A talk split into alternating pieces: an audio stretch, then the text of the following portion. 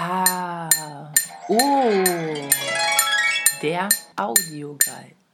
Ich bin Ronja und das hier ist der Audioguide, mein Podcast über Kunstausstellungen.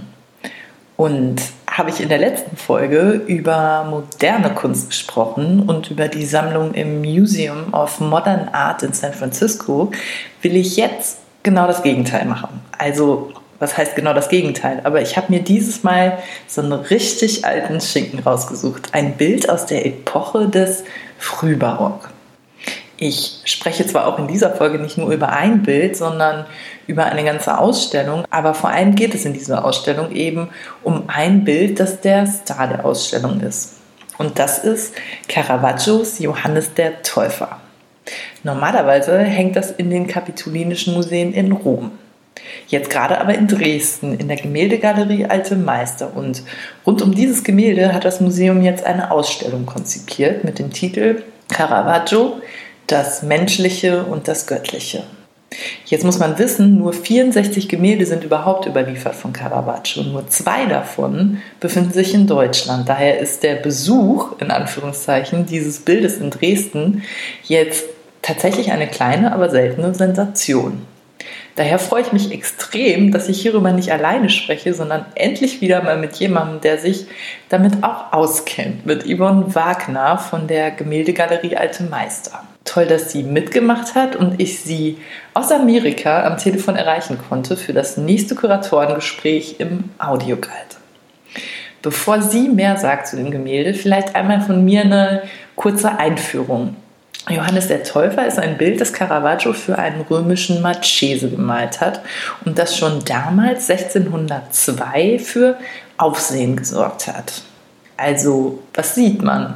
Man sieht einen nackten Jungen, der inmitten paradiesischer Natur einen Widder umarmt und sich freudig über die Schulter blickend dem Betrachter zuwendet.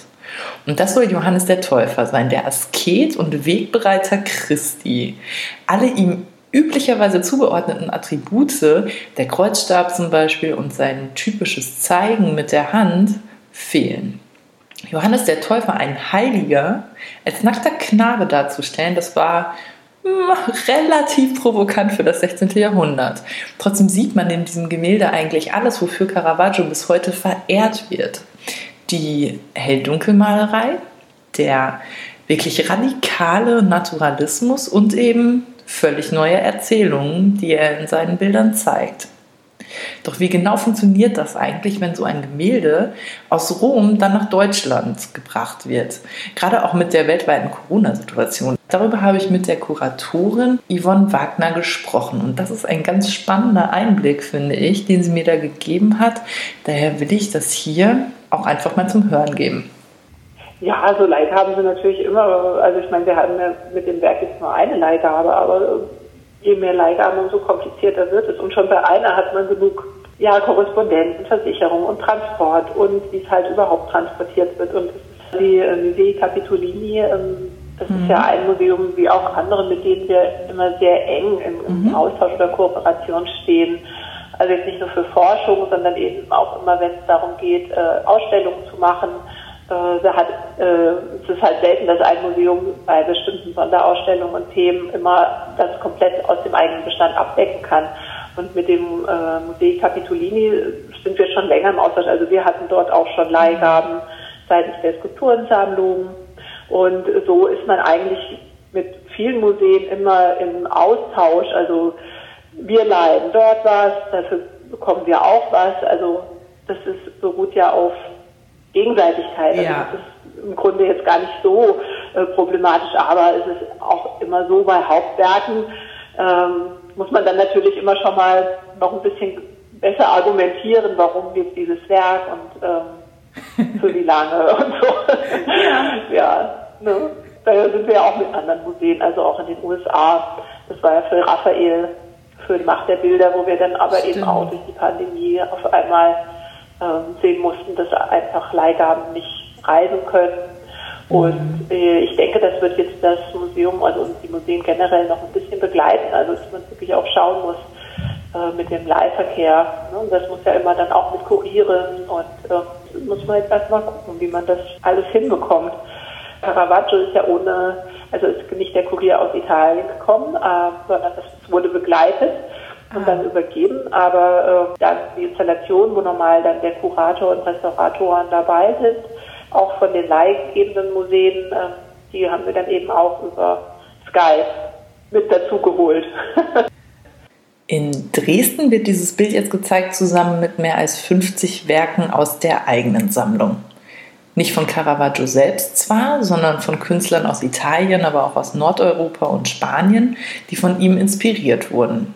Es geht darum, seinen Einfluss auf Zeitgenossen und nachfolgende Künstlergenerationen zu zeigen, die sich dann auch noch Caravaggisten nennen. Aber auch da sind echte Schätze dabei. Ähm, Peter Paul Rubens zum Beispiel und Johannes Vermeer, die beide bekannt sind für die besondere Art und Weise, wie sie Licht benutzen. Die mit dem dargestellten Lichteinfall ebenfalls Menschen oder auch Dinge dramatisch in Szene setzen, die aber im Gegensatz zu Caravaggio, dessen Licht normalerweise die harte Realität der Dinge enthüllte, Licht anders benutzen. Sie benutzen Licht, um ihre Objekte zu beleben, manchmal sogar um sie zu verbessern. Ich will allerdings jetzt hier im Podcast gar nicht so weit weg von Caravaggio. Ich will lieber fragen, was ist eigentlich das Besondere an Caravaggio? An diesem Künstler, der so viele andere Künstler inspiriert hat. Und erstmal ist die Antwort auf diese Frage einfach. Das Besondere an Caravaggios Werken ist, dass sie neu sind. Und zwar in jeglicher Hinsicht. Eigentlich entspricht kaum etwas darin dem, was seine Zeitgenossen zu sehen gewohnt sind. Und jetzt wird es dann doch ein bisschen komplizierter oder zumindest komplexer, denn neu war Caravaggio in dreierlei Hinsicht. In seiner naturalistischen Malweise, in der Verbindung von Sakralem und Profanem und in der Art, wie er Licht einsetzt in seinen Bildern. Fangen wir mal an mit der realistischen Bildgestaltung. Kaum ein anderer Künstler vor ihm hat so radikal nach der Natur gemalt wie er und so nah an der Natur, das heißt auch unidealisiert, auch unschön zum Teil. Also auch Falten, auch ein Gesichtsausdruck, der kein liebliches Lächeln ist oder auch Äpfel, die halb verfault sind und eben nicht knackig frisch. Und dazu gehört auch der Moment. Der Moment hat bei Caravaggio immer eine ganz besondere Bedeutung und das ist für mich vielleicht das, was am allermeisten typisch Caravaggio ist. Auf Caravaggios Gemälden passiert immer etwas und das meint, dass das, was zu sehen ist, noch passiert. Es ist in vollem Gange und man hat das Gefühl als Betrachter so paff direkt in eine Szene einzubrechen, dabei zu sein und den entscheidenden Moment direkt mitzuerleben. Man wird zum Zeugen oder zum Voyeur, je nachdem, wie man will. Es gibt zum Beispiel ein ganz bekanntes Gemälde von Caravaggio, an dem man genau sehen kann, was ich meine. Die Falschspieler heißt das, von 1594 und darauf sieht man eine junge Dame vertieft in ihre Karten. Und man sieht von hinten ihr gegenüber einen Jungen, gegen den sie spielt. Man sieht, dass er hinter seinem Rücken im Gückel aber zusätzlich Karten stecken hat. Und man sieht hinter der jungen Frau wiederum einen Mann, der ihr in die Karten blickt und der dem Jungen ihr gegenüber Zeichen gibt, was in ihrem Blatt zu sehen ist. Man sieht als Betrachter dieses Bildes also dabei zu, wie die junge Frau von den beiden Typen abgezogen wird. Man ist dabei genau in dem Moment, in dem es passiert. Das ist dieses Paff, genau in die Szene, genau in dem Moment, den ich meinte. Das ist Caravaggio. Und auch das ist Caravaggio, das Sakrale und Profane gleichzeitig. Und damit wären wir dann beim nächsten Punkt. Ich meine, Caravaggio hat zwar wie seine Zeitgenossen vor allem christliche Themen gemalt, er hat es dabei allerdings nicht belassen. Er hat diese christlichen Themen fast immer mit Alltäglichem verbunden. Das Sakrale und das Profane waren bei ihm nicht zwei Welten. In seinen Bildern zeigt er beides zusammen. Das ist neu. Und das war aufsehenerregend. Und deswegen heißt die Ausstellung ja auch, wie sie heißt, Caravaggio, das Menschliche und das Göttliche. Da ist genau beides drin. Und weil das so zentral ist bei Caravaggio, habe ich über den Titel auch mit der Kuratorin der Gemäldegalerie Alte Meister, mit Yvonne Wagner, gesprochen. Und sie erklärt es auch nochmal ganz wunderbar. Und zwar hier. Wenn man sich Caravaggio anschaut, merkt man, ähm, dass er natürlich bewusst immer in diesen Gegensätzen arbeitet oder in der, der Dualität. Also ähm, das ist jetzt nicht nur das Hell-Dunkel, was erstmal kennzeichnend ist für die Werke. Wenn man Caravaggio hört, dann denkt man sofort auch an die Hell-Dunkel-Malerei, die er ja sehr stark auch geprägt hat. Aber es sind auch ähm, in, in seinen Sujets hat man eben auch dieses, zum Beispiel das Schreckliche und das Grausame und gleichzeitig inszeniert er aber auch die sinnliche Schönheit und äh, kontrastiert das eben. Also schön ist das Brutale. Und bei dem Johannes den Täufer ist eben auch, dass ein Heiliger gleichzeitig eben auch seine Menschlichkeit ähm, zeigt. Und das ist nicht jetzt nur bei Johannes dem Täufer, sondern auch bei anderen Werken. Und so sind wir auch auf den Titel gekommen, das Menschliche und das Göttliche. Also beides ähm, ist auch in diesen religiösen Werken. Also er zeigt uns auch das Menschliche, auch der Heiligen und deren Leiden und äh, was man auch immer wieder hört, ist zum Beispiel, dass er Betende oder auch den Heiligen Matthäus mit schmutzigen Füßen oder so derb, also die Leute von der Straße. Das macht aber auch die Lebensnähe natürlich aus seiner Werke. Deshalb der Titel. Dazu kommt eine weitere Sache, die ganz typisch ist für Caravaggio. Seine bedeutendste malerische Innovation, sagen ganz viele, das Chiaroscuro. Chiaroscuro oder einfach Hell-Dunkel-Malerei. Viele Gemälde von ihm haben einen Lichteinfall, der die gemalte Szene bescheint, während der Hintergrund oftmals sehr düster gehalten ist im Vergleich dazu. Es entsteht ein Kontrast durch den eine gewisse Spannung, ja, eine Dramatik eigentlich entsteht. Man hat das Gefühl, er holt die Figuren aus dem Dunkeln heraus und seine Figuren wirken lebendiger. Sie wirken echter als die seiner Zeitgenossen. Es ist also ein Mittel, das zum extremen Naturalismus, dem anderen Markenzeichen Caravaggios, noch beiträgt. Und jetzt haben wir in Kürze einmal die Besonderheiten der Kunst von Caravaggio durch. Allerdings ist die Kunst ganz allgemein, aber bei Caravaggio vielleicht ganz besonders ja nur das eine. Aber wie er sein Leben gelebt hat, also seine Biografie, das ist das andere. Und seine Biografie hat ganz sicher auch zu dem Mythos Caravaggio, von dem man bis heute spricht, beigetragen. Denn das war, ich glaube, das kann man so sagen, ein ziemlich bewegtes Leben. Caravaggio galt als verrucht, als verwegen und als rebellisch. Sein Wirklicher Name ist Michelangelo Merisi, aber er nennt sich Caravaggio nach dem Ort in der Lombardei, aus dem seine Eltern stammen. Er selbst wird 1571 in Mailand geboren und als junger Mann kommt Caravaggio nach Rom. Ein, so muss man sich das vorstellen, ein mittelloser Künstler, der innerhalb kürzester Zeit zum Lieblingsmaler der römischen Kardinäle aufsteigt. Bis er wegen eines Totschlags aus Rom verbannt wird und nach Malta geht. Auch in Malta gelangt er ziemlich schnell zu Ruhm. Er wird sogar zum Ritter des Malteserordens ernannt, was eine ziemlich große Ehre war in dieser Zeit. Er hat aber auch da bald Probleme und muss wegen einer Auseinandersetzung, die vermutlich gar nicht mal so harmlos war, erneut fliehen. In beiden Städten sitzt Caravaggio übrigens auch wegen Beleidigungen und unerlaubten Waffenbesitzes im Knast. Und zwar mehrere Male. Caravaggio ist also schon damals als das Enfant terrible der Kunst bekannt. Er schläft auch mit Prostituierten, die er übrigens auch für seine biblischen Szenen Modell stehen lässt, genauso wie mit Männern. Caravaggio ist ein Outlaw, ein Rebell, der sich weder in seiner künstlerischen noch in seiner sexuellen Freiheit durch irgendwelche Gesetze oder Konventionen einschränken lässt. Und der nach nur einem Jahr auf Sizilien nach Neapel zieht, wo er dann 1610 mit nur 38 Jahren stirbt. Das war das Leben von Caravaggio.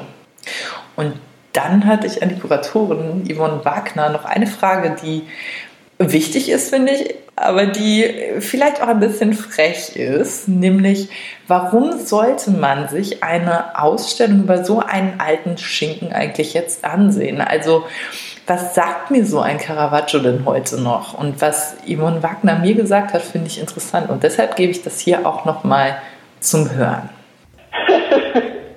naja, also ich denke, was ihn so besonders reizvoll macht und warum auch so viele Künstler, also auch direkt in der Nachfolge äh, auf ihn figuriert, diese Sujets, die ähm, er entwickelt hat, die sind einfach sehr besonders und man hat, also die Niederländer haben daraus eine eigene Tradition äh, entwickelt, die sich dann auch äh, darauf beziehen und das äh, eher in das, in das Thema der Genremalerei übernommen haben. Also das Glücksspiel, Wahrsagerei, ähm, diese Szenen beispielsweise, was ähm, in der Berufung des heiligen Matthäus, äh, wo die Figuren an dem Tisch sitzen mit diesem schräg einfallenden Licht, das ist sehr, sehr besonders. Und ich denke, was auch heute, was man auch im Film, man muss sich nur, weiß ich nicht, wir haben jetzt noch nicht so lange her Pina Bausch gesehen in Dresden, ähm, dieses Licht von oben, starke Hell-Dunkel-Kontraste, diese Dramatik, das wird sowohl mhm. im Film zitiert, das kommt äh, im Theater und äh, das hat, glaube ich, bis heute eine besondere Relevanz. Also weil wir in dieser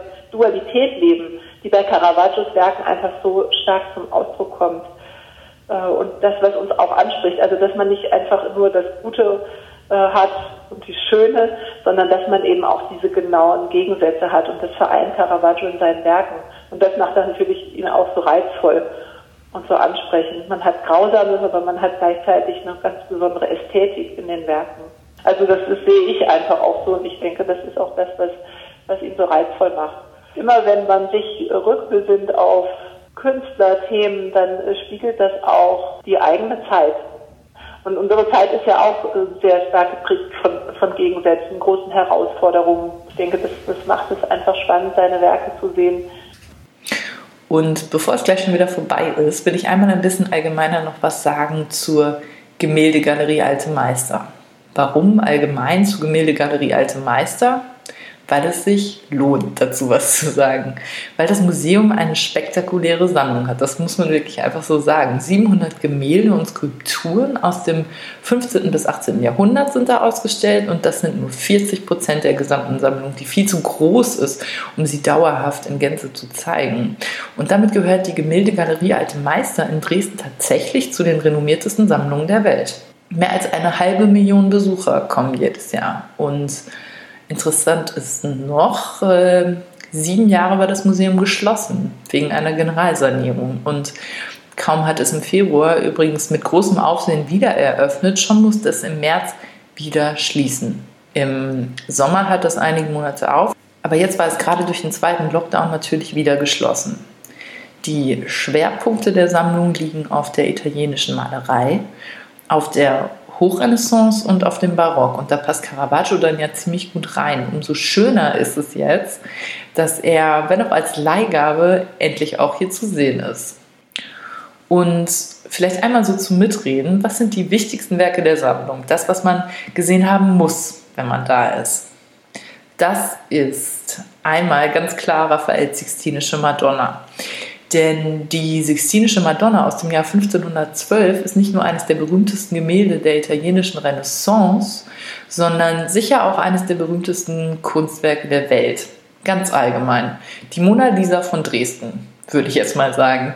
Darauf zu sehen ist Maria mit dem Jesuskind und einem Gesichtsausdruck, der so leidend ist, dass sie den Tod am Kruzifix schon vorauszuahnen scheint. Links im Bild der heilige Sixtus, rechts im Bild die heilige Barbara, deren Reliquien in der Kirche waren, für die Raphael die Sixtinische Madonna ursprünglich einmal gemalt hat. Interessant ist allerdings, das Gemälde in seiner Gesamtheit ist den meisten viel weniger bekannt als die beiden Engel, eigentlich relativ klein nur am unteren Bildrand, die aber inzwischen als eigenständiges Motiv millionenfach in der Werbung, auf Postkarten oder gerade jetzt auch wieder auf irgendwelchen Adventsdekos in der ganzen Welt abgebildet ist. Und die kennt wirklich jeder.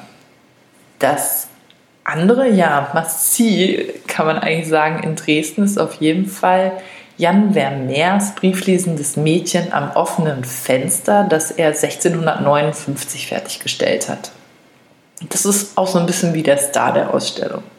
Das Bild zeigt eine junge Frau im Profil vor einem geöffneten Fenster, wie sie ganz versunken in einem Brief liest.